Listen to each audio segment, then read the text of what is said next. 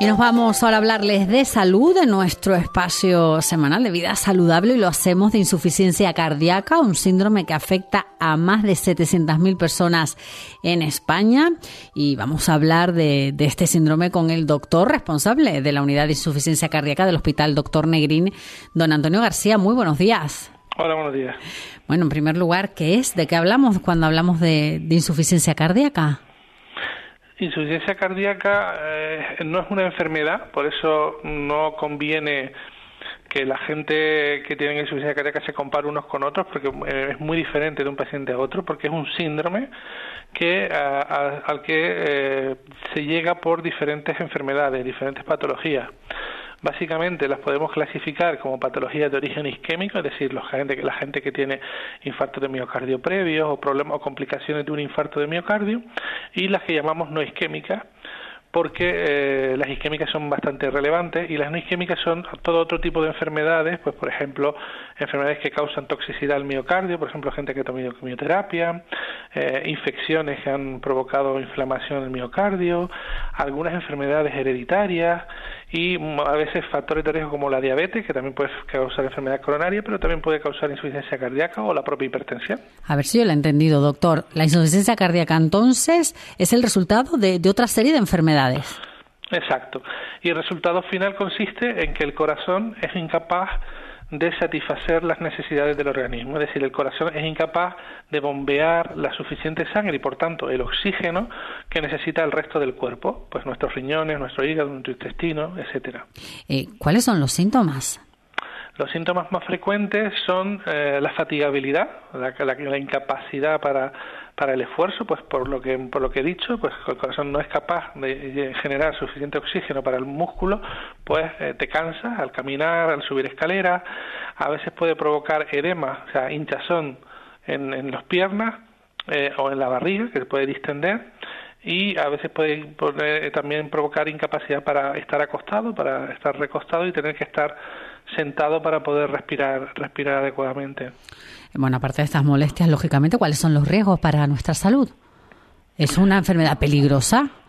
Es una enfermedad con un pronóstico malo. Eh, desgraciadamente, la insuficiencia cardíaca hoy por hoy tiene peor pronóstico que la mayoría de los cánceres. Entonces, estamos hablando de una enfermedad muy, muy seria exacto, y muy frecuente, cada vez más frecuente, porque con el aumento de la edad de la población cada vez va a haber más insuficiencia cardíaca y el pronóstico no es bueno. La, lo bueno es que tenemos ahora eh, herramientas, fármacos, dispositivos que nos permiten abordar muchas formas de insuficiencia cardíaca y mejorar el pronóstico y la supervivencia de muchos pacientes. Mm, le quería preguntar por el perfil de, los afectados. Eh, ¿Ha lanzado alguna pista? ¿Personas mayores, fundamentalmente? Eh, no, puede haber personas. No, la, mayoría son personas mayores de 40 años, pero a veces puede haber niños también. Eh, niños que tienen insuficiencia cardíaca o gente joven que necesita eh, incluso a veces pues en muchos casos un trasplante no porque tiene una insuficiencia cardíaca grave no pero la mayoría suele manifestarse por encima de los 50 60 años y ahí es donde vamos a encontrar el mayor grupo de pacientes no el perfil pues son pacientes que por ejemplo han tenido algún eh, infarto previo, tienen stents, tienen alguna complicación de la cardiopatía isquémica y factores de riesgo como la diabetes, la hipertensión, el colesterol, el sedentarismo, etcétera. Todos estos factores de riesgo aumentan también el riesgo de insuficiencia cardíaca. Pacientes que han recibido quimioterapia por un, por un cáncer, eh, pacientes que tienen eh, alguna mutación genética que puede condicionarlo también y que se hereda de padres a hijos. Todo esto también están, influyen en el desarrollo de la, de la insuficiencia cardíaca. Eh, ¿Podemos prevenirla? ¿Podemos prevenir por lo menos las enfermedades asociadas a, al síndrome de insuficiencia cardíaca? Me refiero como cuando uno sabe, ¿no? Cómo prevenir las enfermedades cardiovasculares, controlar la dieta, el peso, no sé, ¿podemos hacer algo nosotros desde casa? Exacto, bueno, eso es lo más importante.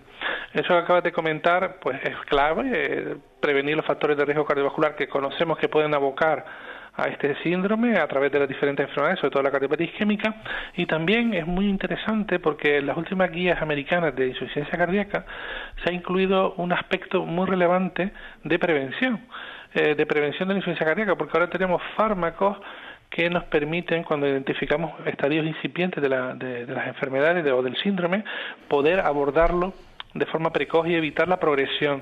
Eh, por tanto, eh, la, prevención es clave y ahora tenemos herramientas que nos sirven. Pero, pero yo haría hincapié, por supuesto, en los factores de riesgo clásicos, ¿no? O sea, buen control de la diabetes, control del peso y hacer ejercicio físico también para evitar tener diabetes o hipertensión, buen control de la hipertensión si tienes hipertensión, no fumar, no fumar, esto es muy importante. Esto ya en algunos países pues se va a prohibir terminantemente fumar por completo, como en Nueva Zelanda creo que dentro de unos años, pero fumar... Bueno, y aquí todavía peleándonos con la ley del tabaco aquí en Canarias, ¿no, doctor? Sí, pues siempre vamos un poco por detrás, pero bueno, realmente el tabaco está claro que es un factor de riesgo fundamental. Si tú vienes ahora a la planta nuestra de cardiología, verás que la mitad de la gente que tiene infarto, sobre todo si coges los menores de, de 60, 50 años, son todos fumadores. Quiero decir, el tabaco es un factor de riesgo clave y no existe un riesgo cero para el fumador. Quiero decir, estas personas que dicen, yo solo me fumo un cigarrillo, un par de ellos, o solo dos o tres a la semana, esas personas tienen riesgo. Hay un estudio hecho eh, en, por la Universidad de Harvard en el que demostraron que incluso fumar un cigarrillo solo al día aumenta el riesgo de infarto de miocardio. Bueno, si es que sabemos lo que tenemos que hacer, si llevamos muchos años en, estos micrófonos hablando de, hablando de salud y, siempre es lo mismo, ejercicio físico, buena dieta, no fumar, no beber, controlar el peso y cuidarse, ¿no? No podemos hacer mucho más contra el síndrome de insuficiencia cardíaca, nada más y nada menos que eso, ¿no? Bueno, eh, efectivamente, luego ya todo lo demás es tratamiento y ahí sí que tenemos muchas cosas ahora, por suerte, pero efectivamente la clave de todas las enfermedades es la prevención y la insuficiencia cardíaca, esto es muy importante, se puede prevenir. Eso también es, una, un mensaje clave que hay que tener en cuenta. ¿no? Eh, ¿Cuáles son los tratamientos, eh, doctor? Mira, básicamente disponemos de unos fármacos muy buenos que en los últimos años se han incrementado el arsenal terapéutico y ahora disponemos básicamente de unos fármacos llamados beta bloqueantes, otros que se llaman sacubitrilo valsartán, otros que son fármacos que se empezaron a usar en la diabetes y que ahora se usan en ciencia que se llaman ISGLT2, que son fármacos que te hacen orinar azúcar y que son también buenos en la insuficiencia cardíaca porque tratan la congestión y obviamente los diabéticos también son buenos. Y otros fármacos que se llaman inhibidores de los antagonistas mineral corticoides, ¿no? que también son fármacos muy antiguos. Y todo eso, más diferentes tipos de intervenciones que tenemos a nuestra disposición, mediante cirugía o, cateterismo, nos permiten tratar a muchos de estos pacientes. Y en última instancia, cuando ya no hay otra solución y el paciente tiene posibilidades de hacerse el trasplante cardíaco, que es también otra terapia que llevamos haciendo tres años, bueno, vamos para cuatro ya en, Canarias, ¿no? en Las Palmas.